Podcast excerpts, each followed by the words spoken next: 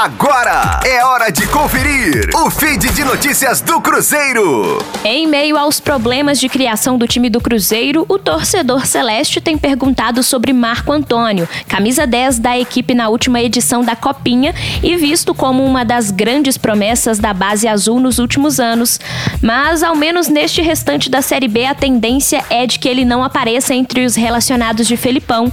O jogador está em trabalho de fortalecimento desde setembro do ano passado visando colocar fim a lesões e incômodos musculares sofridos por ele desde as categorias de base. Neste momento, ele alterna entre atividades no campo e na academia na Toca da Raposa.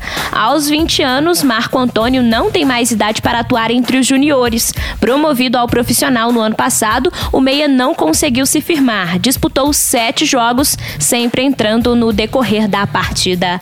Rosane Meirelles com as informações do Cruzeiro na Rádio 5 Estrelas. Fique aí! Daqui a pouco tem mais notícias do Cruzeiro. Aqui, Rádio 5 Estrelas.